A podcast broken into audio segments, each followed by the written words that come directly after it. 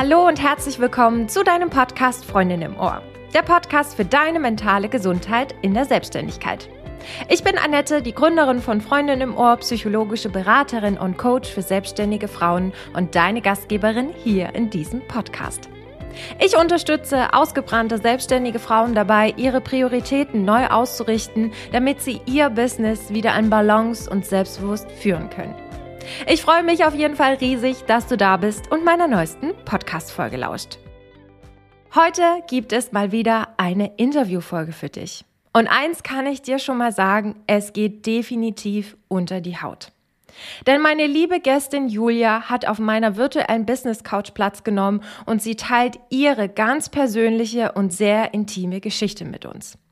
Von den Höhenflügen bis zu den Tiefpunkten, wir nehmen dich mit auf eine wirklich emotionale Achterbahnfahrt, die dich inspirieren und ermutigen wird. Kurzer Servicehinweis am Rande, wir haben die Folge im Dezember 2023 aufgenommen. Bloß falls irgendwelche Unklarheiten aufkommen sollten. Und nicht vergessen, wenn dir die Folge gefallen hat, dann gib uns doch gerne eine 5-Sterne-Bewertung auf Spotify oder Apple Podcast, damit noch mehr selbstständige Frauen und Unternehmerinnen diesen Podcast finden und anhören können. Ich danke dir von Herzen und wünsche dir jetzt super viel Spaß bei dem Talk mit der lieben Julia. Ich darf heute in meiner neuesten Interviewfolge einen ganz besonderen Gast äh, hier begrüßen auf meiner virtuellen Business Couch. Aber bevor ich dir genau verrate, worum es da geht oder warum äh, meine Gästin heute ein ganz besonderer Gast äh, für mich ist, ähm, würde ich erstmal meine liebe Gästin, die Julia, bitten, sich ganz kurz vorzustellen und zu sagen, wer sie ist und was sie Schönes so macht. Ja, vielen lieben Dank dir, liebe Annette, dass ich heute Gast auf deiner virtuellen Couch sein darf. Das ähm, bedeutet mir sehr viel. Mein Name ist Julia, wie du schon gesagt hast. Ich bin ja, Juristin, 36 Jahre alt. Ähm, aber darum soll es halt eigentlich gar nicht gehen, vor allem nicht um den Beruf, sondern um ein ja, für mich Herzensthema, mit dem ich an dich herangetreten bin und dich gebeten habe oder dich gefragt habe, ob du dir vorstellen könntest, mit mir eine Podcast-Folge aufzunehmen. Genau, so ist es. Es geht um ein Ganz, ganz wichtiges Thema und ich freue mich deswegen unglaublich, dass du den Weg zu mir gesucht hast, dass du den Weg zu mir gefunden hast und äh, dass du mich gefragt hast, ob du in meinem Podcast eine Stimme bekommen kannst. Denn ähm, deine persönliche Geschichte hat mich tatsächlich sehr, sehr, sehr bewegt und ich bin der Meinung, die muss definitiv von dir gehört werden. Deswegen, liebe Julia, sag doch mal ganz kurz, ähm, aus welchem Grund du denn eigentlich den Weg zu mir gesucht hast.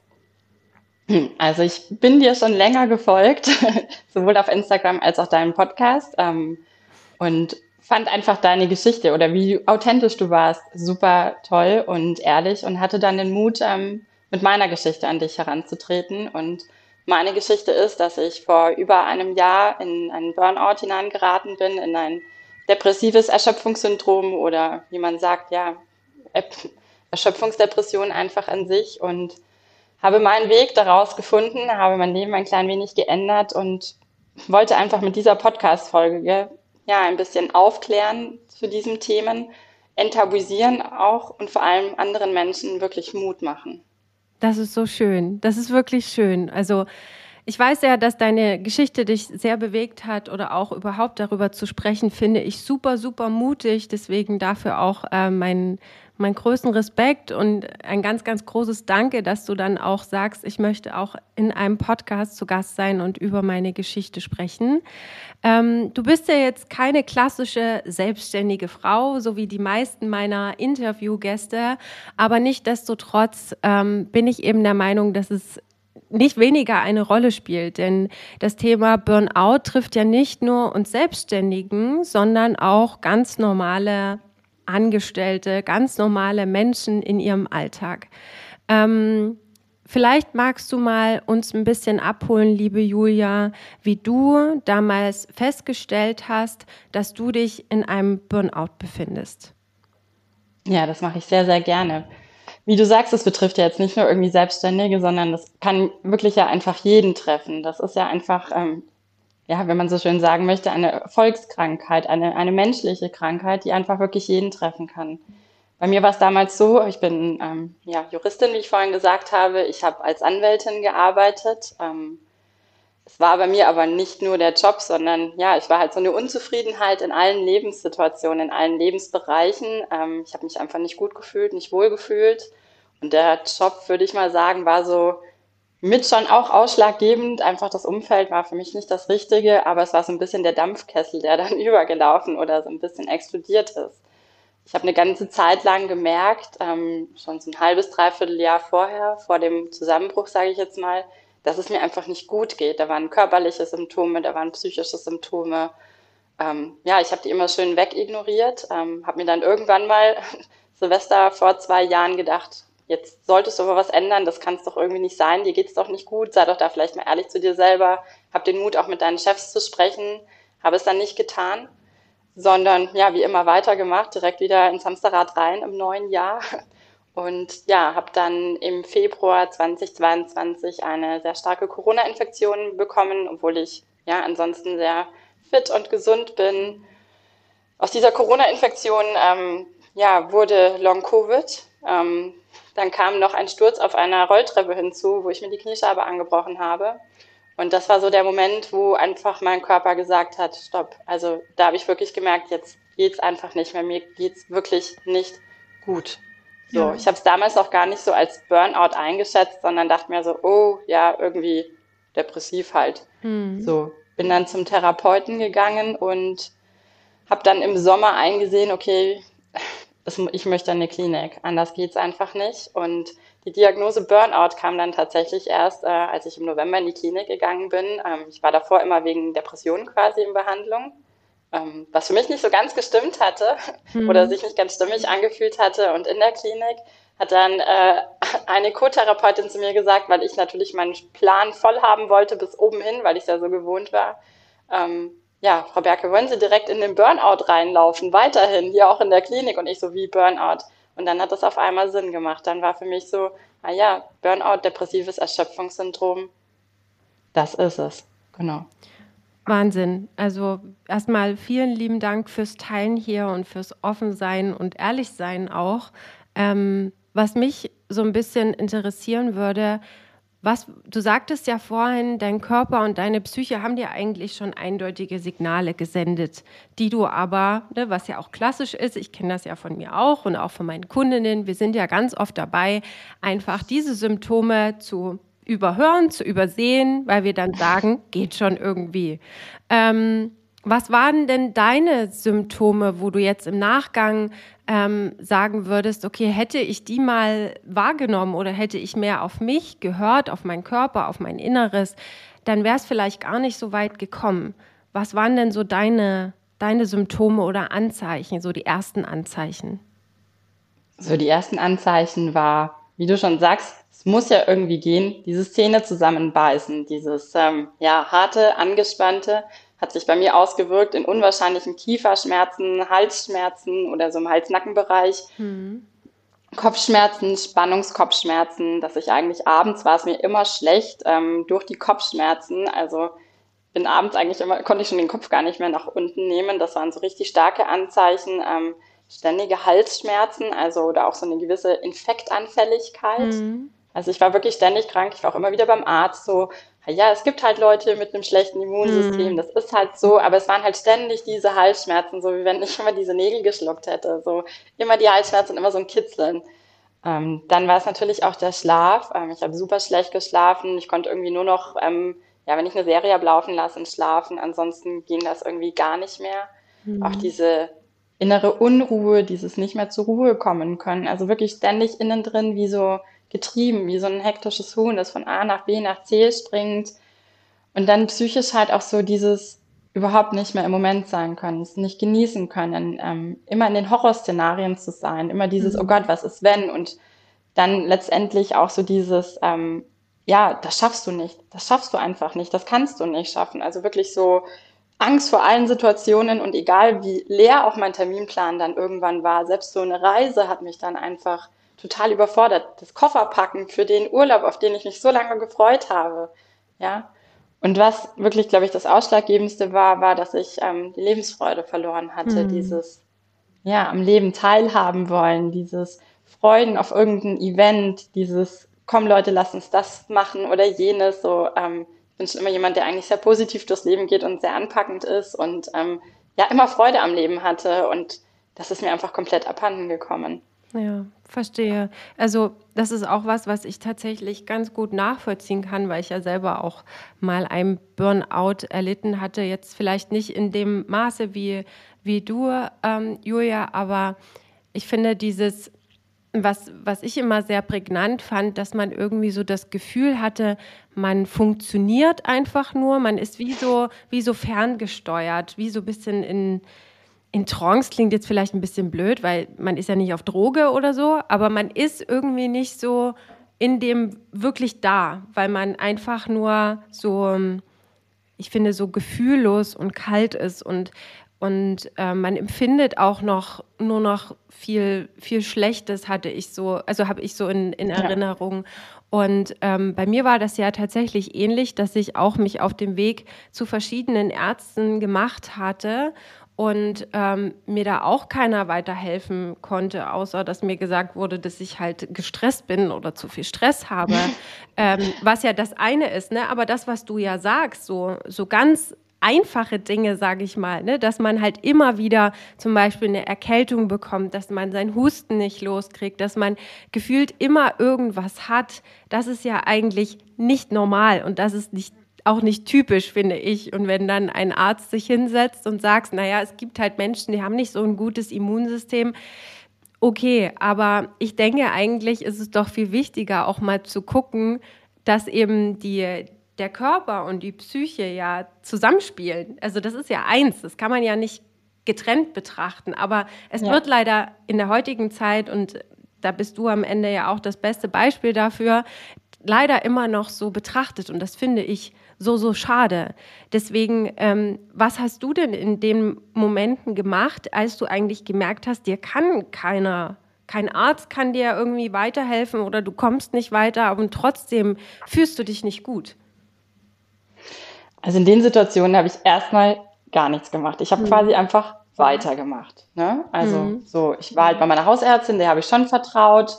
Ähm, Mai, dann war ich halt eine Million Mal beim Kieferspezialisten, beim Schmerzarzt, ähm, wegen meiner Spannungskopfschmerzen, Akupunktur probiert. Also ich habe irgendwie so, so alles gefühlt mitgenommen. Jede Immunkur, die es quasi in der Apotheke zu kaufen gibt, mhm. alles so ähm, mir Massagen verschreiben lassen, ähm, ja, das ähm, hat aber halt irgendwie alles nichts geholfen und ähm, ich habe schon gemerkt, okay, ich bin halt gestresst, ja, aber das war halt für mich so ähm, der Standardzustand. Also das war halt irgendwie einfach normal und ähm, bis es mich dann halt letztes Jahr wirklich einfach komplett zerlegt hat und ähm, ja, es mir einfach gar nicht mehr gut ging. Und dann war es eigentlich so eine Mischung, die ich angestrebt oder angestrengt habe ich bin zum einen zu einer Heilpraktikerin gegangen, mhm. ähm, die mir äh, mein Papa empfohlen hat und meine, oder meine Eltern beide.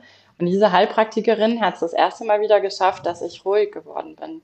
Also wirklich, dass ich, ich war bei der, die hat Akupunktur gemacht, diese ähm, hat Akupressur gemacht und dieses Moxeln und ich bin einfach ruhig geworden und auch die Gespräche mit ihr, das hat mir irgendwie weitergeholfen und ähm, ja, für mich war dann einfach auch direkt der Schritt, ähm, als ich eben dann aufs Knie gefallen bin und gemerkt habe, oh, das äh, fühlt sich ganz stark nach Depression an. Ähm, mhm. das, dir geht's echt nicht gut, ja.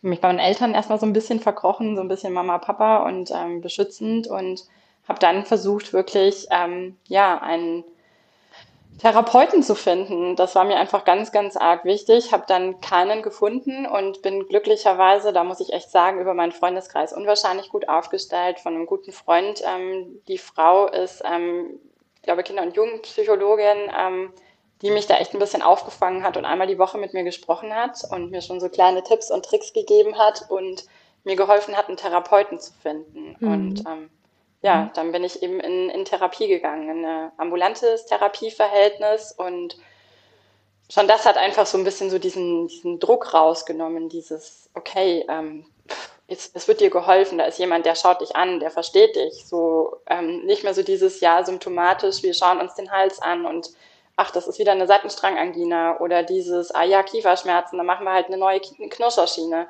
sondern tatsächlich so dieses ganzheitliche war da eigentlich so das erste Mal zusammen mit dieser Heilpraktikerin, also die beiden waren so mein, mein Therapeut und die Heilpraktikerin, die halt so ein bisschen da den Startschuss in die Richtung gegeben haben. Hattest du da das erste Mal auch das Gefühl, verstanden zu werden oder überhaupt gehört zu werden? Tatsächlich bei der Heilpraktikerin, ja, absolut. Mhm. Ähm, beim Therapeuten, da, da bin ich aber davon ausgegangen, der muss mich halt anhören. Also das war ja. so, das war halt klar, der hat die richtigen Fragen gestellt, ja. wo ich einfach wusste, okay, der macht sein Handwerkszeug. Aber tatsächlich bei der Heilpraktikerin muss ich sagen, das war so, so eine Mischung aus die richtigen Knöpfe bei mir drücken, sowohl ähm, ja, in körperlicher Hinsicht mit der Akupunktur, als auch einfach die Gespräche halt eben und dieses fast schon Coaching-artige mich aufbauen. Und dann natürlich ähm, gepaart mit der Therapie, ähm, also den Therapeuten zu finden, das ist ja dann auch wieder so wie die Nadel im Heuhaufen. Ähm, aber das war tatsächlich so das erste Mal, dass ich mich von einem anderen Menschen, von dem ich wusste, dass er nicht das Gleiche hat wie ich, ähm, wirklich einfach verstanden gefühlt und einfach ja gesehen gefühlt habe. So diese inneren Schrei mit mir geht's nicht gut, aber keiner versteht mich, keiner kann das nachvollziehen, haben da schon so ein bisschen nachgelassen. Ja. Mhm. Wie hat, ähm, wie hat prinzipiell so dein, dein Umfeld darauf reagiert? Also, weil, also wenn ich mich daran erinnere, als ich mich damals entschieden habe, das ist jetzt schon einige Jahre her, aber auch eine, eine Langzeittherapie in Anspruch auch zu nehmen, ähm, die ja auch mein Leben positiv verändert hat, weiß ich aber noch heute, dass mein Umfeld wirklich ja, skurril darauf reagiert hat. Ich meine, heute ist das vielleicht ein bisschen ein anderes Thema, ähm, aber wie war es bei dir? Wie hat dein Umfeld darauf reagiert, dass du gesagt hast, du lässt dir, du holst dir jetzt therapeutische Unterstützung? Es war gemischt, aber es war durchwegs positiv. Also ich muss sagen, ich glaube, ich muss da wirklich direkt zwischen den Reaktionen auf ähm, wie verhält sich Julia, wie geht es ihr momentan und die Erkrankung. Also ich war ja damals auch noch im Angestelltenverhältnis. Ähm, da bin ich auf absolutes Unverständnis gestoßen. Mhm. Ähm, auch bei Freunden, so lieb ich sie habe und so lieb sie mich haben, sie haben es nicht verstanden, warum ich mich wie jetzt verhalte. Als dann Gespräche stattgefunden haben, ist da immer mehr Verständnis gekommen. Und als ich gesagt habe, ich gehe in Therapie, ja, es kamen natürlich auch so Sachen wie, stell dich jetzt halt nicht so an, ähm, du hast keine Depression oder sowas, ähm, ja, da müssen wir alle durch oder so, das ist halt die allgemeine Lebensunzufriedenheit. Das war aber wirklich, muss ich ehrlicherweise sagen, bei mir nur ein geringer, geschwinder oder ein ganz geringer Teil einfach nur.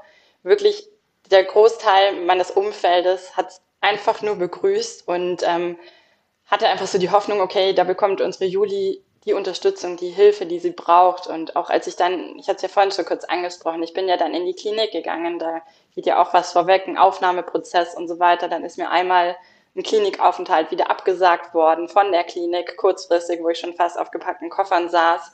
Ähm, als ich dann tatsächlich in die Klinik gegangen bin, war, glaube ich, auch für alle so dieses so, okay, es wird ihr endlich geholfen und sie kriegt die Hilfe, die sie braucht. Sie hat eine unwahrscheinliche Angst und es geht ihr nicht gut, aber ich glaube, es waren einfach alle nur erleichtert, ähm, weil sie, glaube ich, auch selber einfach ein bisschen überfordert war. Aber in meinem wirklich Freundeskreis und ganz, ganz engen Umfeld, muss ich sagen, ist es einfach nur, ich will es nicht sagen, begrüßt worden, weil das ist fast schon so ein bisschen der falsche Ausdruck, aber ähm, da war wirklich, also die haben das alles, also klar habe ich mich selber irgendwie auch so ein bisschen dafür stigmatisiert oder mir gedacht, oh Gott, jetzt musst du Therapie machen und was ist, wenn ich jetzt auf dem Weg jemand in die Praxis da reingehen sieht und solche doofen Gedanken oder mhm. auch zu mhm. sagen, hallo, ich habe heute Therapie, mhm. ja. Aber jedes Mal eigentlich, also wirklich zu 95 Prozent, wenn ich gesagt habe, nee, da kann ich nicht, weil ich habe heute noch Therapie oder ähm, ja, mir geht's gerade nicht gut, ähm, ja, es ist eigentlich einfach nur positiv aufgenommen worden. Das ist, also das auf jeden Fall ist total schön. Da großes Lob an, an all deine lieben Menschen, die dich da unterstützt ja. und supportet haben, weil das ist tatsächlich leider, leider nicht, nicht die Regel. Also, wie gesagt, es ist, es ist schon so, dass in unserer Gesellschaft ein gewisses Umdenken ist und nicht umsonst sind gefühlt keine Therapieplätze äh, frei, weil ja inzwischen ist es ja schon so, dass, dass ein Therapeut zum, ähm, ja, wie ein Haus und wie ein Boot, sag ich mal, zu deinen Top 5 im Leben gehören muss. Also jetzt bitte nicht falsch verstehen, aber ja. ich bin der Meinung, dass manche zur Therapie rennen, ähm, die eigentlich gar keine Therapie an sich bräuchten, sondern die halt einfach vielleicht andere Hilfestellungen brauchen, wie zum Beispiel ein Coach oder sowas. Ne? Aber ja. deswegen finde ich das immer so schlimm, wenn man dann eben so sieht oder das, was du ja auch gerade gesagt hast, dass dann eben plötzlich kein Therapeut verfügbar ist, dass keiner eigentlich für dich äh, Zeit hat. Und das finde ich ist halt eigentlich so traurig, das auch zu hören. Und ich selber habe es tatsächlich auch erlebt. Also ich habe mich erst bei meiner dritten Therapeutin wirklich gesehen und gehört gefühlt.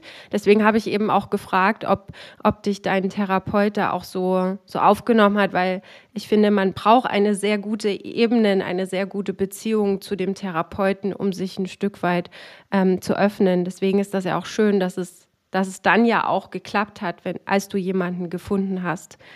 Ähm, was war denn aber schlussendlich so der, der Grund, dass du gesagt hast, okay, ambulant reicht nicht mehr zu, ich muss in eine Klinik? Ja, das ist eine gute Frage. Also erstmal wollte ich da auch noch mal ja, kurz einhaken, dass mit dem Freundeskreis oder sozialen Umfeld hast du absolut recht. Also da muss ich wirklich sagen, großes Lob an meine Menschen in meinem Leben, die da wirklich also einen Dienst mir erwiesen haben und mir Hilfe gegeben haben und Liebe geschenkt haben in Situationen, in denen ich selber nicht konnte. Ja und die einfach immer da waren. Das ist wirklich nicht selbstverständlich. Ähm, ich habe es auch in der Klinik bei anderen Patienten anders erlebt, aber meine Familie, wie ich immer sage, da gehören Freunde und ähm, Familie gleichermaßen dazu. Die sind meine Familie. Das war für mich einfach ein Riesenrückhalt, dass mhm. ich einfach wusste, die sind da und ähm, klar braucht man auch eine gewisse Zeit, bis man sich denen offenbaren kann und auch diese Hilfe annehmen kann. Das hat auch sehr viel Überwindung gekostet, mhm. auch meinem besten Freund zu sagen, ich möchte in eine Klinik gehen oder meiner besten Freundin, ähm, genauso den Eltern ähm, oder auch anderen Freunden, die da ins Boot zu holen. Aber mein Freundeskreis, das war einfach, oder meine Familie insgesamt, das ist der Wahnsinn, was die gemacht haben. Also da bin ich wirklich ganz, ganz dankbar. Deswegen, das, da darf man auch mal wirklich Danke sagen an der Stelle. Auf jeden Fall, unbedingt. Also das definitiv. Danke, danke, danke ja. an alle da draußen. Wirklich. ohne die wäre ich nichts. Also das ist, ohne die würde ich heute auch nicht in der Situation stehen oder so in dem Leben stehen, wie es jetzt ähm, ist. Also die sind da immer noch Schön. jeden Tag da und ähm, unterstützen mich da immer noch unwahrscheinlich. Ja. Und auf deine Frage zurückzukommen, ähm, ja, ich habe gemerkt, ich, also ich habe meinem Therapeuten, ich habe dann tatsächlich auch einen gefunden, dem ich ähm, wirklich vertraut habe, den ich auch super gut fand. Auch jetzt auch, ich habe hab auch nach der Klinik dann bei ihm die Therapie weitergemacht ist aber halt so dieses so, du hast 50 Minuten Therapie. Ne? Wenn du jetzt ähm, normal gesetzlich versichert bist, gehen wir einfach mal vom gesetzlich Versicherten aus, aber da kenne ich mich aus, das bin ich. Ähm, mhm. Ja, 50 Minuten die Woche. So, und diese 50 Minuten, du musst erstmal ankommen, du musst irgendwie in der Situation ankommen, du musst mit der Bahn hinkommen, dann streikt die Bahn wieder, dann fällt irgendwas aus, dein Fahrrad ist kaputt, was weiß ich nicht was. Dann bist du schon wieder irgendwie in Gedanken mit, ähm, was koche ich eigentlich heute Abend zum Essen? Also irgendwie ist das Setting halt so ein bisschen ich konnte mich da nicht so drauf einlassen und ich hatte auch das Gefühl, dass mein Therapeut nicht so wirklich zu mir durchdringt oder ich ihn einfach nicht wirklich komplett an mich ranlasse. Auch aus Angst, weil ich einfach dann mir dachte, was ist, wenn ich heute Nacht allein zu Hause sitze? Mhm. Dann bin ich komplett allein, da ist er nicht da. Ich kann ihn ja hm. schlecht nachts um drei heulend anrufen. Ja, ich kann auch nicht meine Freunde ständig anrufen, die sind dafür auch nicht ausgebildet, so sehr die mich lieben, aber die können das auch nicht leisten. Und ähm, ja, ich hatte dann eben nach Kniesturz und allem und Long-Covid nach drei Monaten wieder angefangen zu arbeiten, war dann wieder in der Klinik, hab, äh, wieder in der Kanzlei, habe mich dann überhaupt nicht wohl gefühlt. Ähm, ich hatte dann damals dort auch gekündigt. Da fing dann so ein unwahrscheinliches, ich möchte jetzt nicht sagen Mobbing, aber absolutes Unverständnis und Gehacke an. Ähm, auch schon Unverständnis während der Erkrankung einfach. Und ich war dann, es war einfach ein so ein Tag, ähm, ich war auf der Hochzeit einer guten Freundin, wo ich halt einfach den ganzen Tag strahlend dastehen ja, musste und auch wollte für sie. Und ähm, ich wollte ihr natürlich einen tollen Tag bereiten. Es war noch eine andere Freundin da, die mir das sofort an der Nasenspitze angesehen hat, sobald oder an den Augen, würde ich eher mal sagen. Ähm, ich habe dann kurzfristig auch das Hotel abgesagt und bin nachts nach Hause gefahren, weil ich das Gefühl hatte, ich kann mich morgen nicht noch einen Tag hinstellen. Und dann bin ich am nächsten Vormittag irgendwann, also ich bin dann zu meinen Eltern heimgefahren und saß dann am nächsten Vormittag bei meinen Eltern, bei meiner Mama im Wohnzimmer am Boden und habe gesagt, ich kann nicht mehr. Das war so der Moment, wo einfach, das war einfach zu viel, es ging einfach nicht mehr. So, ich, ich konnte nicht mehr und saß da wirklich, also wirklich schluchzend, heulen. Meine Mama konnte mich nicht beruhigen. Ähm, es war ein Montag. Und dann habe ich meine Mama nur angeschaut und habe gesagt, ich kann nicht mehr. Meine Mama natürlich ein bisschen Panik bekommen, okay, was meint sie? Ich nur sie Mhm. beruhigen können, weil ich glücklicherweise einfach nie Gedanken an Suizid ähm, hatte, sondern ich habe nur gesagt, ich kann das nicht mehr. Genau dieses, was du vorhin angesprochen hattest, dieses Existieren einfach nur, dieses in meinem Kessel irgendwie gefangen sein, wie so ein Topf aufhaben, der innen noch mit Stahlwolle ausgestaltet ist, wo nichts mehr ankommt bei mir, ähm, wo aber von mir auch nichts rauskommt. Und ich dachte mir einfach nur, nein, das will ich nicht mehr. Und es gibt nur einen Weg und der ist raus aus dem Ganzen. Raus, raus, raus. Ich möchte alles in dieser Welt, möchte ich hier raus und ich möchte mein Leben leben. Ich möchte glücklich sein. Ich möchte mit einem Strahlen durch die Welt gehen. Ich möchte fühlen, ich möchte spüren, ich möchte tanzen, ich möchte schreien, ich möchte alle, das Leben in allen Facetten genießen. Diese Erkrankung nimmt mir so viel, das ist mir in diesem Moment so bewusst geworden, weil ich einfach diesen, dieses Frühstück dann auch nicht mit der Freundin und ihrem Mann genießen konnte, mit weiteren Freunden, wo ich einfach mit da stand und dachte, diese Erkrankung nimmt dir so viel. Und gegen diese Erkrankung gibt es aber eine Behandlung. Und das war dann einfach in dem Moment, war dann so dieses, dann gehst du in die Klinik. Also ich hatte davor schon, mein Bruder hatte mich des Öfteren gefragt, wäre es vielleicht nicht eine Option, wo ich immer gesagt habe, nee, nee, geht schon, so schlimm ist es nicht. Mhm. Und eine gute Freundin von mir war selber schon mal in der Klinik und hat mir ganz viel davon berichtet. Und das war dann so dieser Moment, wo ich mir dachte, okay, wenn du jetzt am Bein operiert werden müsstest, würdest du auch in die Klinik gehen. Ja, dann würdest du das auch nicht ambulant so jeden Tag einen kleinen Schnitt so machen halt eben so. Ich meine, diese Wege, die man geht, das ist ja nicht, die 50 Minuten sind nicht umsonst, ja. Also das ist nicht, dass man, dass da gar nichts kommt, aber es sind halt so kleine Schritte und ich habe dann nur gesagt, nee, also ich muss in die Klinik und wir machen jetzt einmal, wir machen jetzt einmal komplett. Jetzt halt machen wir mich auf Null setzen und wir gehen in eine, wir gehen wohin an einen Ort, wo ich mich umson ansonsten um nichts kümmern muss, wo ich einfach nur Therapie machen muss, in Anführungszeichen nur. Ja, genau, das ist das Anstrengendste der Welt. Aber wo ich mich einfach um mich kümmern darf, wo ich mir nicht überlegen, was, was koche ich heute noch? Ist heute Abend jemand da, wenn es mir schlecht geht? Wer ist da? Wie ist jemand da? Ähm, Komme ich mit dem AVV da rechtzeitig hin? Streikt die Bahn? Wie ist das Wetter? Sondern wo ich einfach dort bin und dort die Hilfe bekomme, die ich brauche. Und, und wo du vor allem einfach mal nur sein kannst.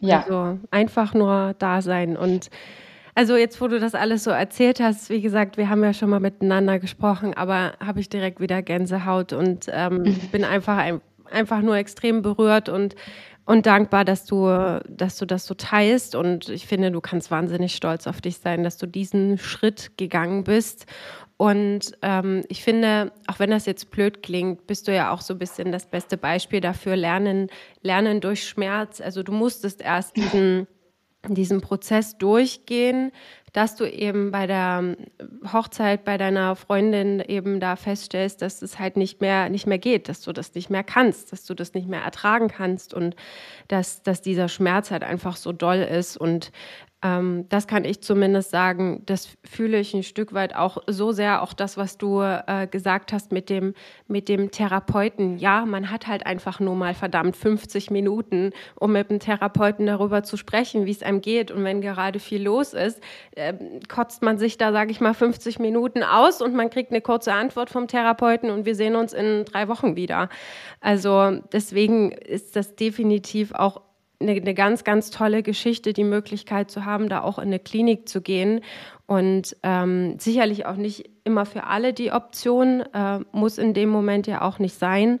Ähm, aber nichtdestotrotz finde ich es unheimlich wertvoll, dass du das gemacht hast und dass du, dass du den Schritt gegangen bist, weil ich auch weiß aus eigener Erfahrung, dass ähm, eine Therapie, wenn man einen Therapeuten dann, dann hat und mit dem man sich gut versteht und der plötzlich dann nämlich auch nicht mehr da ist, nicht mehr greifbar ist. So war es zumindest bei mir, weil meine Therapeutin plötzlich äh, schwanger geworden ist und da musste halt die Therapie zu Ende gehen. Und äh, dann musste ich im Prinzip auch sehen, wie ich mit meinem Leben klarkomme. Ich meine, Demzufolge sitze ich jetzt auch hier und mache das, was ich, was ich beruflich mache, weil ich mir eben auch so sehr gewünscht habe, dass da eine Person, eine externe Person da ist, die mich an die Hand nimmt, die mich, die mich stützt. Und so bin ich ja auch für meine Kundinnen im Prinzip die Stütze und die Freundin im Ohr. Ähm, und deswegen kann ich das so gut nachvollziehen, wie wichtig es ist, dass man in solchen Phasen jemanden an der Seite hat. Ja, und in der, in der Klinik hat man halt auch, ähm, also ich möchte die Klinikzeit nicht komplett irgendwie schönreden, da soll mich bitte keiner falsch verstehen, ja die Klinikzeit war ähm, oder auch die Therapie an sich. Ähm, ich habe ja auch danach bei meinem Therapeuten weitergemacht, als ich aus der Klinik zurückkam. Therapie an sich, Arbeit an sich, das ist, glaube ich, das Anstrengendste, was man machen kann. Wirklich in sich selber hineinhören, ähm, Zeit mit sich selber verbringen, sich nicht abzulenken, wirklich an die Themen hinzugehen, die schmerzhaft sind, die unangenehm sind. Ja. Das ist anstrengend. Ich habe in der Therapie mal irgendwann zu meiner Therapeutin, zu meiner Einzeltherapeutin gesagt, ähm, ich fühle mich, als würde ich jeden Tag im Kohlekraftwerk arbeiten. Ja. Ja, ich, ich, war, ich war erschöpft. Ich war nach diesen sieben Wochen, ich war so erschöpft, ich war erschöpfter als im Burnout, hm. weil einfach diese Arbeit, obwohl ich ja quasi nichts gemacht habe, in Anführungszeichen, ja, nichts, was man erzählen konnte, wo man abends sagen konnte, ich habe ein Bild gemalt, ich habe, ähm, keine Ahnung, einen Tisch lackiert oder irgendwie sowas, hm. sondern es hat halt alles in mir gearbeitet. Also das ist wirklich, es ist super anstrengend und es war bei mir auch so, dass es mir zu viel geworden ist. Ich wollte abbrechen in der Klinik, ja. Aber auf der anderen Seite muss ich wirklich sagen, es war für mich die beste Entscheidung in meinem Leben, in Therapie zu gehen, in die Klinik zu gehen, mir wirklich die Zeit für mich zu geben, auch jetzt danach. Wir hatten uns ja mal unterhalten, ähm, ich bin ja jetzt erst wieder ins Arbeitsleben eingestiegen. Ähm, ja, wirklich einfach für mich, mir die Zeit zu geben und auch einfach, ja, dass man gewisse Gedankenmuster, Handlungsweisen umlernen kann. Ähm, aber es war wirklich, es war einfach so gewinnbringend, einfach diese ja, dieses ganze Team, das man ja auch in der Klinik an der Hand hat. Ne? Das ist ja nicht nur, man hat eine Einzeltherapeutin, sondern dann gibt's die Gruppentherapie, dann gibt's Erlebnistherapie, ähm, dann hat man die Co-Therapie, wenn alle Stricke reißen, dann gibt's in manchen Einrichtungen noch, ähm, was ich, tiergestützte Therapie, da hat man dann auch vier Füßler noch als Team an seiner Seite.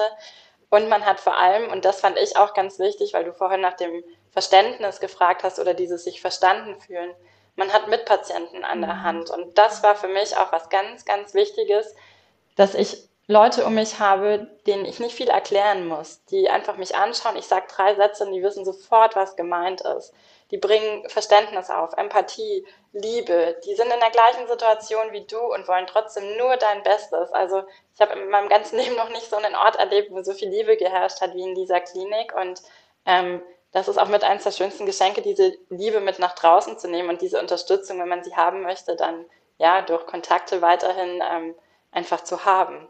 Ja. Also es ist ein, man sagt immer, es braucht ein ganzes Dorf, um ein Kind großzuziehen. Ja, es braucht auch in der Erkrankung ein Dorf, ähm, das einem da raushelfen kann. Und dieses Dorf darf man sich wirklich suchen. Auf das darf man sich suchen, das darf man annehmen. Ja, auf jeden Fall. Also man alleine schafft man das auch nicht. Es geht nicht. Und ich glaube, ne, was du ja auch gerade eben gesagt hattest, diese innere Arbeit ist eben die härteste Arbeit, die man leisten kann, weil man eben sich mit sich auseinandersetzt. Und das ist ja alles andere als ein bequemer Weg. Ne? Deswegen ähm, ist jetzt vielleicht ein, ein doofes Beispiel, aber wenn ich das immer so beobachte, ist es ja auch ganz oft so. Viele andere ähm, selbstständige Frauen suchen lieber dem, dem Weg im, im Außen zu suchen, um zu gucken, was kann ich alles noch in meinem Business optimieren, um vielleicht ein bisschen mehr Umsatz zu machen oder noch ein bisschen runder zu laufen, in Anführungsstrichen. Aber ganz viel ist halt im Inneren los und das ist das ja, was uns allen immer ein Stück weit Angst macht, sich mit sich auseinanderzusetzen, einfach mal die Ruhe mit sich auch wahrzunehmen und zu genießen. Und ich sehe das auch ganz oft in meiner alltäglichen Arbeit mit meinen Kundinnen, wie schwer es ist, das auch zuzulassen. Ruhe zuzulassen, Zeit mit sich selber zuzulassen, einfach nur zu sagen, ich bin einfach nur da. Ich existiere gerade nur, aber ich funktioniere nicht oder ich arbeite nichts ab, sondern ich bin eben einfach gerade nur da. Und ich glaube, wenn wir alle ein Stück weit mehr anfangen würden, auf uns zu schauen, uns zu fragen, was wir brauchen, wie es, wie es uns geht, könnten wir sicherlich viele Dinge einfach auch vermeiden. Also ich will jetzt nicht sagen, dass man sämtliche Krankheiten oder eine Depression und Burnout ähm, dadurch natürlich vielleicht gar nicht erst kommt, aber ich finde, man kann viele Dinge präventiv machen, damit es vielleicht gar nicht erst in Anführungsstrichen so schlimm wird, wie, wie du es zum Beispiel durchmachen musstest. Deswegen ähm, meine Frage auch nochmal an dich. Was würdest du denn sagen, was hättest du vielleicht jetzt rückblickend präventiv anders machen können, wo vielleicht auch die Zuhörerinnen was, was mitnehmen können, was sie vielleicht vorbeugend machen können, damit sie nicht in einem Burnout landen? Ja, das ist eine gute Frage. ich habe mir da im Vorfeld auch schon Gedanken gemacht, weil ich mir dachte, dass du mich vielleicht sowas fragst. Ähm, das Wichtigste ist mutig sein. Das mutig sein und auf sich selber, auf seine Intuition hören. Ähm, das ist was, was ich zum Beispiel nicht gelernt habe, wirklich äh, mhm. in meiner Erziehung, in meinem Leben. Es ging immer um Leistung, um, um Druck, mhm. um höher, schneller, weiter. So habe ich ja auch mein Berufsleben vorangetrieben mit Studium, Promotion und dann in die Kanzlei und in die nächstbessere Kanzlei und so weiter. Aber ich habe dabei immer mein Bauchgefühl ausgeklammert. Mhm. Diese Intu Intuition, das Bauchgefühl, ähm, das habe ich beiseite geschoben. Und ähm, wenn ich jetzt rückblickend mir manche Situationen betrachte, mein, erst, mein erstes Vorstellungsgespräch bei der Kanzlei, bei der ich dann auch unterschrieben habe, da haben alle Alarmglocken geschrillt. Aber ich habe nicht drauf gehört, weil ich das so unbedingt wollte, weil das mhm. auf meinem Karriereplan so vorgesehen war. Ähm, und das Zweite wäre, glaube ich, der Schritt gewesen, ähm, zu sagen, okay, und ich folge dieser Intuition. Egal was Mama, Papa, irgendjemand im Außen sagt, egal was die Gesellschaft sagt, ähm, ja, was auch ein Partner sagen könnte. Natürlich ist es gut, wenn man Menschen an seiner Seite hat, die einen auch kritisch hinterfragen oder reflektieren. Aber von denen, aber dann braucht es halt die Menschen, die man halt an der Seite hat, die einen dann auch verstehen. Und wenn sie es nicht verstehen, dass man es dann halt einfach trotzdem macht. Also wirklich zu sich selber zu stehen. Und mhm. ja, ich glaube einfach viel, viel mehr auf sich selber zu hören und da auch in die, in die unangenehmen Situationen reinzugehen und zu sagen, sich einfach immer mal wieder zu fragen, so bin ich das gerade? Bin ich das? Also will ich das? Tut mir das gut? Ähm, oder warum mache ich das? Also wirklich in diese unangenehmen Situationen reinzugehen, das Smartphone wegzulegen, nicht auf Instagram zu ähm, scrollen, nicht Netflix anzumachen, den Weg nicht in den, am Alkohol zu finden, im Party machen, im, was weiß ich, exzessiven Dating, in was auch immer, sondern dieses alles rausnehmen und auf sich zu schauen und zu sagen, okay, wer bin ich? Ja, was will ich und bin ich wirklich diese Person, die da sein möchte und was steht dem Ganzen im Weg? Und dann ist es eigentlich immer der Mut, das, das zu machen. Aber erstmal Ehrlichkeit zu sich selber, Intuition und Mut. Und ähm, das wird dir jetzt in die Karten spielen ein bisschen, sich vielleicht auch da wirklich einfach ähm, in Anführungszeichen Kooperationspartner zu holen, die Freundin im Ohr. Ne? So, ich meine, man kann mit Freunden oder so alles besprechen. Ähm, es muss ja jetzt auch nicht der Coach sein oder so, aber einfach, dass man jemanden hat, dem man sich anvertrauen kann und der einem dann Hilfestellungen geben kann. Das kann der VHS-Kurs sein, das kann, was ich, ein Programm bei der Krankenkasse sein, das kann ein Coach sein, den man sich holt, das kann ein Therapeut sein, was auch immer, aber dass man da einfach frühzeitig ähm, sagt, okay, da habe ich jemanden, mit dem ich drüber sprechen kann und ja, dann das andere ist es halt, das dann wirklich durchzuhalten, auch bei sich weiterhin zu bleiben und das durch, ja, weiter fortzuführen, wenn man merkt, da stimmt irgendwas nicht. Aber diese Ehrlichkeit halt wirklich. Ja. Da kann ich jetzt nur sagen, liebe Julia, Amen. Ich habe dich ja vorher bestochen, damit du das jetzt hier noch. Nein, hat sie nicht, hat sie nicht. Nein, also alles gut. Es ist auch wichtig, dass du das ähm, so, so, so auch nochmal betont hast und auch gesagt hast, weil ähm, es ist, es ist einfach so. Am Endeffekt heißt es Selbstverantwortung, ne? Verantwortung für sich selbst zu übernehmen und nicht mehr, ähm, ja, einfach nur, einfach nur wie eine ferngesteuerte Marionette eben durch die Gegend zu, zu laufen. Also ich, ich finde manchmal gar keine passendere Bezeichnung dafür, aber weil es ganz oft so ist, dass wir halt im Außen unterwegs sind und fremdgesteuert sind und eigentlich gar nicht die Frage, ganz einfache Frage zum Beispiel, wer bin ich? Was will ich? Wo will ich hin? Das können einem viele gar nicht beantworten, weil sie ganz oft dann ähm, die Fragen so beantworten, wie es eben zum Beispiel Person XY sieht oder ähm, weil man eben denkt, man hätte auf Social Media die und die Frau oder die und die Person gesehen und man müsste doch genau so sein. Aber ist das denn wirklich das im Inneren, im Herzen, was man wirklich sein möchte? Meistens nämlich nicht. Und deswegen bin ich nämlich auch der Meinung, wir alle kennen uns eigentlich viel zu wenig, weil wir viel damit beschäftigt sind, auf Social Media unterwegs zu sein, ja, auch mit Freunden äh, unterwegs zu sein, vielleicht auch ähm, auf Party zu gehen, zu daten, was auch immer. Aber wir haben es verlernt, Zeit mit uns selber zu verbringen und diese Zeit kann einfach der Gamechanger sein. Also so sehe ich das, so habe ich das für mich auch immer gesehen. Ähm, und ich sehe es jetzt auch gerade bei dir, dass du da ja auch ein gutes Beispiel dafür bist, dass es einfach unheimlich wichtig ist, das zu tun. Da gebe ich dir absolut recht. Ähm, Also wirklich, bei mir war es auch so, das war auch ein Tag in der Klinik, wo ich so ein bisschen dann zusammengebrochen bin und ähm, das hat irgendwie so einfach die Knospen bei mir aufgegangen, da hat sich irgendwie alles so ihren Weg gebannt, auch die Tränen, die ganzen unterstauten Emotionen oder zurückgehaltenen Emotionen die letzten Jahre. Und ich saß dann dran und habe mir überlegt, warum verbringe ich nicht Zeit mit mir selber? Und dann mhm. die zweite Frage, ja, mag ich mich denn überhaupt? Würde ich mit mir selber ein Date haben wollen? Möchte ich mit mir selber befreundet sein? Ähm, Finde ich eigentlich die Person, die ich in gewissen Situationen bin, sei es im Job, ähm, bei mir halt immer hart kämpfend als Anwältin, ne? so auch als Kollegin, mag ich diese Person eigentlich überhaupt? Entspricht die mir? Finde ich mich da eigentlich überhaupt wieder? Ähm, und das war, also das war eine Nacht, die sehr viele, die sehr hart war, die viele Tränen gekostet hat. Und ich habe, glaube ich, nur drei Stunden geschlafen, aber das war wirklich so dieses, okay, du willst einfach gar keine Zeit mit dir verbringen, so, du, du lenkst dich ab mit Arbeit, deswegen habe ich vorhin gesagt, die Arbeit allein ist es nicht, ähm, Burnout kann bei jedem auftreten und in jeder Situation ja. und aus den unterschiedlichen Auslösern.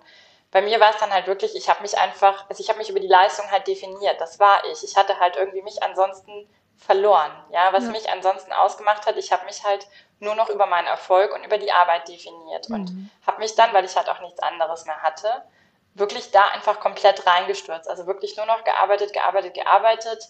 Ähm, klar, es war damals irgendwie Corona, es hat genau zu meinem Berufsfeld ja auch gepasst, eben Arbeitsrecht und Medizinrecht. Ähm, aber ich habe mich da nur noch reingestürzt. Ich habe am Wochenende dann geschlafen oder ansonsten halt irgendwie versucht, dann das Leben irgendwie noch zu erhaschen mit irgendwelchen Bergtouren, aber dann halt auch immer super exzessiv. Ähm, aber ich habe einfach nicht mehr die Zeit mit mir verbracht. Mhm. Ich bin halt dann abends, wenn ich heimgekommen bin, habe ich mich nicht hingesetzt, wie ich jetzt ab und zu oder oft mache und habe irgendwie Tagebuch geschrieben oder zu Neude Neudeutsch Journaling betrieben. Ähm, oder weiß ich, im Shavasana, äh, beim Yoga ähm, habe ich das, also Shavasana mochte ich nicht, weil da war ich in Ruhe allein mit mir und da waren meine Gedanken da. Ne? das war unangenehm. das habe ich alles weggeschoben äh, und ähm, ja, das habe ich alles einfach nicht mehr gemacht. Ich war nicht mehr bei mir. Mhm. Mochte mich nicht. Ja, und das ist, also ne, vielen Dank da auch nochmal für deine Ehrlichkeit und fürs, fürs Offensein und Teilen, weil es ist einfach so, wir lieben uns alle nicht selbst genug, wenn wir Angst davor haben, die Zeit nicht mit uns verbringen zu wollen oder uns davor sträuben, lieber zu sagen, okay, ähm, ich muss jetzt arbeiten, um Geld zu verdienen oder ähnliches. Ja, Ne, das mag sicherlich auch sein, aber ganz oft ist eben die Arbeit oder die Leidenschaft, wenn ich das jetzt auch auf uns äh, Selbstständigen beziehe, ist es ja auch ganz oft so, das, was uns, ja, was uns das, das Selbstbewusstsein gibt, zu sagen, hey, wir sind doch wer, ich bin doch wer, schau doch mal, was ich alles kann. Anstatt halt auch mal zu sagen, nein, heute lasse ich eben mal fünf gerade sein, weil ich habe genug gearbeitet und ich muss jetzt nicht keine Ahnung, 100.000 Euro im Monat verdienen, sondern ich darf auch gern mal einen Gang runterschalten und lieber dafür sorgen, dass es mir gut geht, dass ich mich so akzeptiere, wie ich bin, dass ich mich liebe und vor allen Dingen auch, das predige ich ja auch immer gerne, meine eigene beste Freundin bin. Weil wir müssen selber ja. in der Lage sein, auch mit uns selbst allein klarzukommen und auch, das klingt jetzt doof, aber auch mit uns selbst ähm, zu reden, also in, im Inneren, in ein inneres, Entschuldigung, eins, zwei, drei, in ein inneres Gespräch auch zu gehen. Ne, man, klar ist es schön, mit der Freundin oder mit dem Therapeuten oder mit wem auch immer über irgendwas zu reden, über die Dinge, die einen belastet. Aber es ist nicht immer jemand greifbar, es ist nicht immer jemand da. Demzufolge ist es auch wichtig zu lernen, mit sich selbst klarzukommen und zu wissen, wie kann ich mir alleine daraus helfen. Und ja, natürlich kann ein da eben auch ein Coaching dabei unterstützen und auch eine Therapie. Aber der Weg ist eben in dem Moment halt der, der eben ein bisschen länger ist, der vielleicht nicht so easy ist. Und demzufolge verstecken wir uns alle gerne lieber mal hinter der Arbeit und sagen, ja gut, ich bin ja erfolgreich in meinem Business, alles andere wird schon irgendwie gehen. Ja, ich finde, da sprichst du zwei ganz wichtige Punkte an. Zum einen dieses ähm, immer aus dem Außen ablenken, ne, dass wir unsere Selbstbest oder unser Selbstvertrauen ähm, oder den Selbstwert, gar nicht das Selbstvertrauen, ja. sondern den Selbstwert, den Wert, den wir uns zuschreiben, davon ablenken, wie erfolgreich ich bin, wie ich im Außen ankomme, wie gut meine Beziehung ist, wie meine Freundschaften sind, welche Reisen ich mache, welche Klamotten ich trage, wie meine mhm. Haare heute sitzen. Ja, kann ich auch immer noch nicht ganz ablegen, bin ich ehrlich. Ja, so. Pause mir geben, klappt auch ganz, ganz toll. Mittlerweile besser, aber auch nicht immer. Sind wir einfach ehrlich an der Stelle. Ja. So, also das ist halt immer dieses im Außen, aber es kann dir keiner anderer geben, außer du dir selber. So, du, wie du sagst, musst die Freundin, der Freund deines Lebens sein. Du bist die Frau deines Lebens. So. Und das andere ist, ähm, ja, wer soll es denn sonst machen, außer du selber? Ja, Richtig. klar, du kannst dir einen Coach suchen, du kannst dir, du kannst dir eine Million Therapeuten suchen. Ähm, mein Papa hat es mal so ein bisschen suffisant formuliert, so, naja, Julia, wenn du nach der Therapie dann zum Coaching gehst und so weiter, stürzt du dich dann nicht wieder in die nächste Abhängigkeit. Irgendwann musst du ja aus der Abhängigkeit rauskommen. Und ich bin damals hochgegangen, ja, wie eine Handgranate. Du verstehst mich nicht, so, ja, wir haben mhm. uns in dem Moment beide nicht verstanden. Was ich damit sagen will, ist, du kannst zu allen Coaches gehen, du kannst eine Million Selbsthilfebücher lesen, du kannst dir die Globuli in der Apotheke holen. Aber es wird keiner kommen, um dich zu retten. Wenn du es nicht selber machst, ja, das ist der anstrengendste Weg, weil es legt uns keiner diesen Weg hin. Auch ein Therapeut zeigt dir den Weg nicht auf. Der sagt dir nicht genau, wenn du das machst, kommt das raus. Ja, das weiß er auch gar nicht so. Ähm, oder überspitzt formuliert, wie es ein Arzt mal zu mir gesagt hat, Therapie bringt nichts. Ja, weil sie bringt dir nichts hin sondern du musst es dir halt selber holen, du musst es dir erarbeiten und der Therapeut ist einfach dein Freund, deine Freundin in dem Moment, aber du musst es selber machen. Es wird keiner kommen, um dich zu retten. Aber wenn du das selber machst, das ist ja auch genau das, woraus du dir dann wieder deinen Wert holen kannst, weil du sagen kannst, das habe ich geschafft.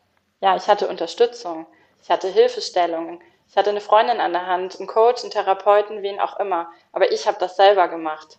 Und ja. dann kannst du es schaffen, das einfach von dir abhängig zu machen und nicht vom Außen. Es ist ein super schwerer Weg und ich bin da auch noch nicht ganz dabei. Es gibt immer wieder Tage, wo ich umkippe, aber das ist, glaube ich, wirklich der Weg, wie man es machen kann.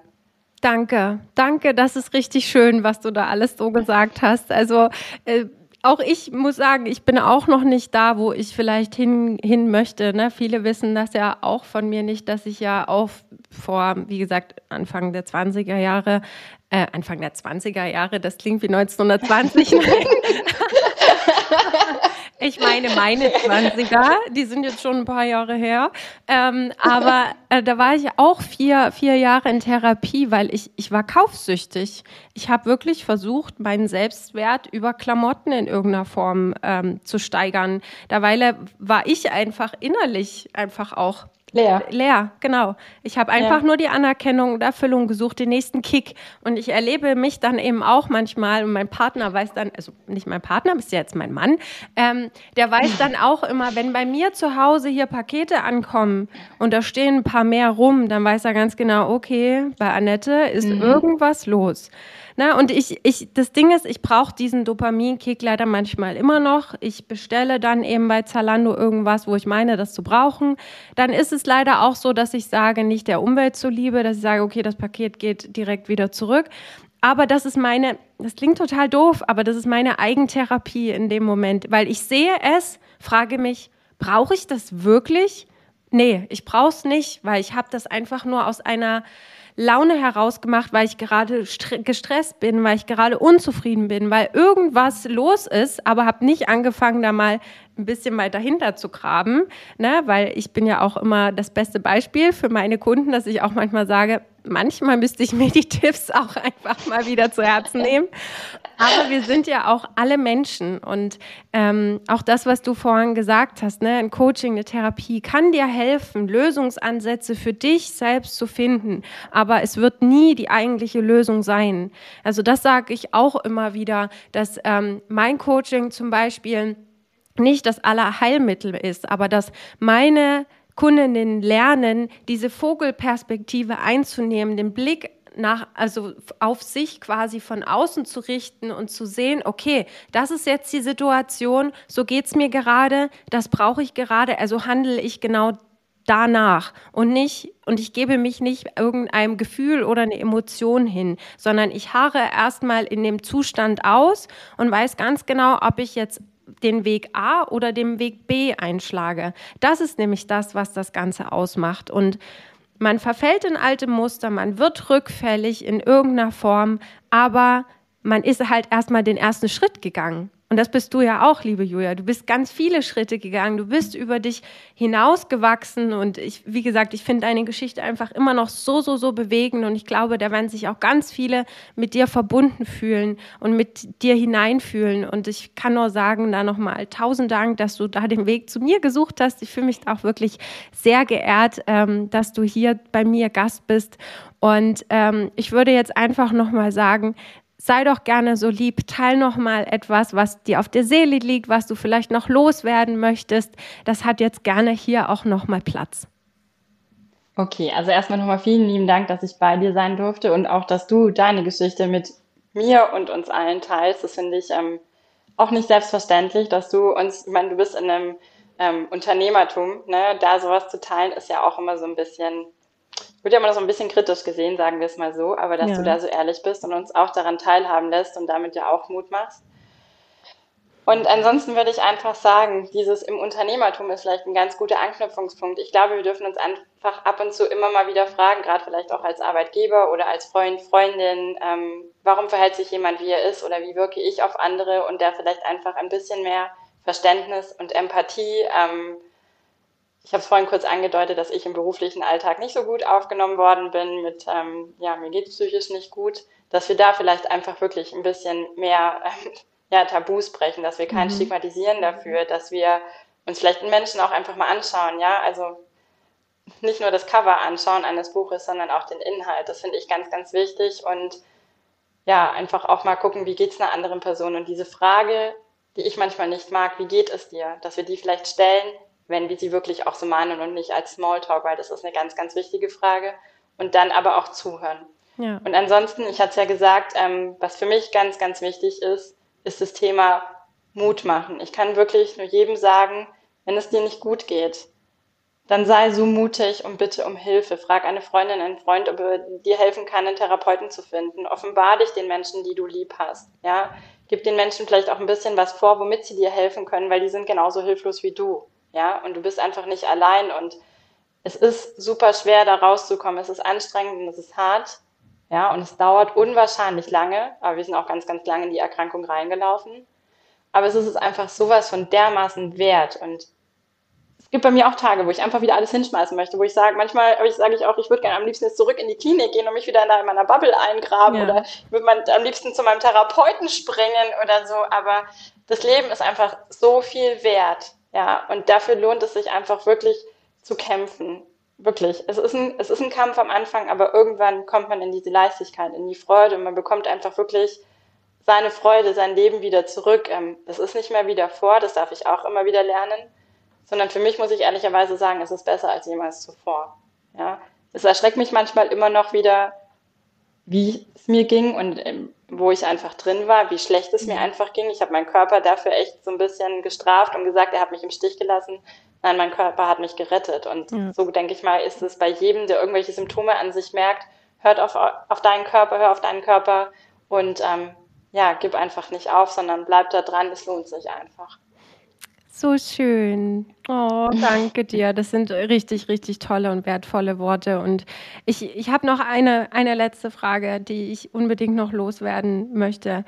Gibt es einen, den, wo du sagst, diesen einen Tipp, den du mitgeben würdest, dem du jeden auf der Straße mitgeben würdest? Gibt es da irgendwas, was du, was du da teilst aus deinen Erfahrungen her? Ja, und das ist ein Satz. Ja, gerne. Sehr lustig, dass du das jetzt gerade so ansprichst. Ähm, oder eine Frage. Ja. Hör mal, wie sprichst du eigentlich mit dir selber? Mhm. Weil dieses, und damit das Thema Selbstliebe, ja, wir sind alle wunderbar ganz, ganz groß darin, uns selber runterzumachen, ja. ja. Und so wie wir selber innerlich mit uns sprechen, würden wir niemals mit einer guten Freundin sprechen. Ja. So. Wenn, wenn jemand mit, einer, mit, meiner besten Freundin so reden würde, wie ich manchmal mit mir selber gesprochen habe, aber der würde ja sowas von verbal eins von mir über ja. Netz gezogen bekommen.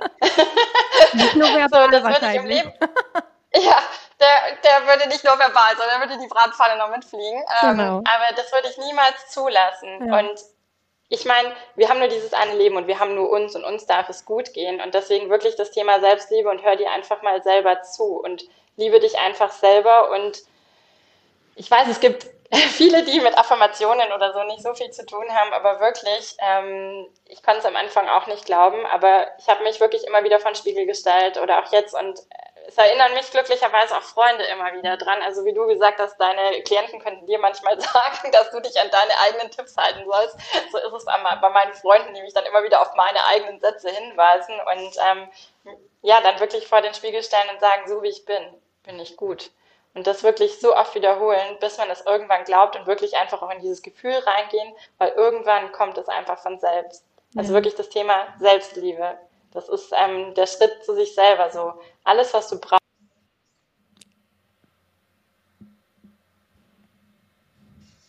Alles, was du brauchst, findest du bereits in dir. Richtig? so schön, aber es ist, es ist wirklich so. Also ähm, ich muss da jetzt noch mal ganz kurz darauf eingehen, aber dieses Thema der Selbstliebe ähm, ist, ist so, so ganz oft der innere Kern. Das alles andere ist das so im Außen, was da so los ist, eben, dass wir eben nach Leistung streben oder nach Erfolg streben. Das hat alles einfach damit zu tun, dass wir uns selbst nicht genug wertschätzen, nicht genug lieben. Und ich finde auch das, was du gerade gesagt hast zum Thema Affirmationen, die können da ein wirklich ein richtig schöner Begleiter sein, ein Unterstützer sein. Aber nichtdestotrotz ähm, möchte ich aber auch nicht, dass das, ähm, ja, wie soll ich sagen, Gedanken aufkommen oder dass man, dass man wirklich äh, die Lösung dann in, in Affirmationen sucht, dass man sagt, okay, ich stelle mich jetzt vor dem Spiegel und sag mir das und dann kriege ich das hin. Nee, weil da gehört ja. nämlich viel, viel ja. Arbeit trotzdem ja. noch dazu. Weil das ist das, was du ja auch eingangs sagtest, ne? Die Arbeit, die man davor leisten muss, muss trotzdem stattfinden, parallel zu eben, ich stelle mich vor dem Spiegel und sag mir, dass ich mich toll finde. Das ist ganz, ganz wichtig zu wissen, weil es ist auch auf Social Media ganz oft, deswegen muss ich das ja einfach nochmal aufgreifen, so oft unterwegs, dass ganz viele Coaches und möchte gern Coaches da draußen behaupten, ja, hier, äh, du musst dich nur selbst genug lieben und lese dir die zehn Affirmationen am Tag vor und dann wirst du dich am Ende mehr lieben oder keine Ahnung.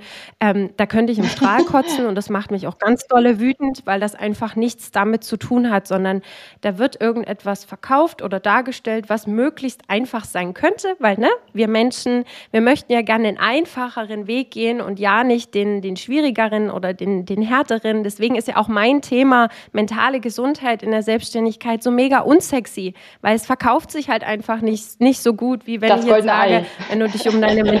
ja, genau. Hast die goldene Pille. Ne? So nach, Genau, das, ne, so ungefähr. Oder wenn du, wenn ich halt so sage, okay, ähm, wenn du dich um deine mentale Gesundheit kümmerst, dann äh, keine Ahnung, hast du dir innerhalb von fünf Wochen Millionen-Imperium aufgebaut. So ist es halt Nein. einfach nicht. Ne? Und deswegen ähm, da auch wirklich darauf acht geben, zu unterscheiden, wen begegnest du da, auf welchem Weg ähm, und tausch dich mit den richtigen Menschen aus, hör da vielleicht auch zweimal hin, tausch dich vielleicht auch mal mit Julia aus. Also ich verlinke auch, ähm, wenn ich wenn ich dann auch darf, mein, ihren Instagram-Kanal in der, in der Podcast-Folge. Ähm, vernetz dich mal mit ihr, sprich mal mit ihr, weil du machst ja jetzt auch ganz wertvolle Arbeit. Ähm, ich meine, du gehst immer noch jetzt in die Klinik und hältst dort äh, Vorträge ähm, und sprichst über deine eigene Erfahrung, denn du weißt ja auch, wovon du sprichst und das ist so wertvoll. Genau. Also das mit den Affirmationen, das war halt auch, um da nochmal einzuhaken, ich bin da völlig bei dir, diese ähm, ganzen ja, deswegen mag ich den Begriff auch Coach nicht so ganz, weil der halt nicht geschützt ist. So die ganzen Möglichkeiten, die es da eben gibt. Ähm, man kann es mit den Affirmationen halt auch falsch verstehen. Oder dieses, ja, wenn du es halt nicht erreicht hast, dann hast du es nicht genug gewollt. Ne? Oder solche Themen. Ähm, das stimmt halt einfach nicht. Und ähm, oder weiß ich, wenn jetzt jemand wirklich eine schlimme Erkrankung bekommt, dann kann man ja auch nicht sagen, oh ja, der hat halt irgendwie falsch im Leben, ist er falsch abgebogen oder hat das irgendwie nicht richtig affirmiert oder so. Das stimmt halt einfach gar nicht und erzeugt ja auch einen gewissen Druck. Aber mir haben solche Affirmationen einfach geholfen, weil sie mir geholfen haben, meine Glaubenssätze zu durchbrechen. Und das war einfach mein Weg. Das ist nur eine Möglichkeit. Das ist natürlich auch nicht die Möglichkeit für alles, aber mir hat es geholfen. Und ja, wie du es gesagt hast, ich bin auch bei mir in der Klinik immer mal wieder und berichte da und jeden, den ich vielleicht so ein bisschen auffangen kann, dem ich Mut machen kann, darf sich wirklich sehr, sehr gerne bei mir melden.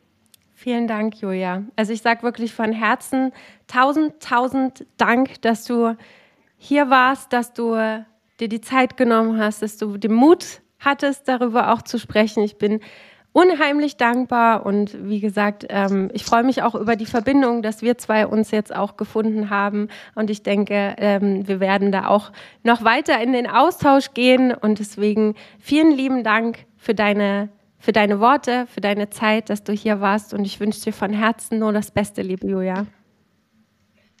Ich sage lieben Dank dir und sage wirklich auch von Herzen Danke, dass ich hier sein durfte und meine Geschichte teilen durfte, dass du mir ja, diese Plattform geboten hast und da sofort drauf eingestiegen bist, als ich dich gefragt hatte danach, ob wir das machen könnten, weil ich es einfach so unfassbar wichtig finde. Es ist einfach für mich mittlerweile ein Herzensprojekt.